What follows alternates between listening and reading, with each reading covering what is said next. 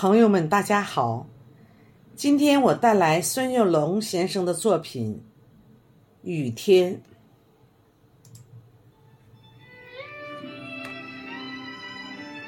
昨天下午的教室，我们正在排练着朗诵节目。三十几个孩子的渴望，都在黑色的瞳孔里跳舞。温柔的春花。经过雨水，已经在夏季漫舞旋转。那冒充豁达顽皮的傻笑，那装模作样成人的腔调，那潇洒动作蹩脚的表演，那古灵精怪真实的孩童，慢慢摸索，才能找到精彩的自己。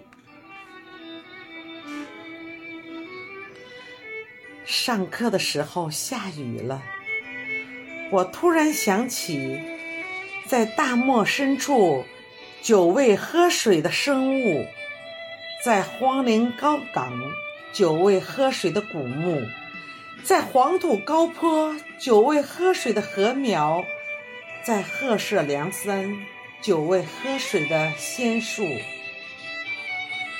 人生的成长，有时就是这样。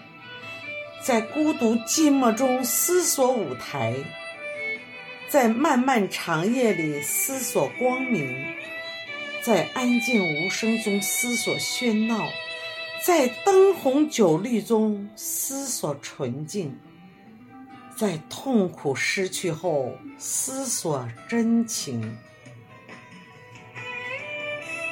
下雨的时候，总是期盼晴天。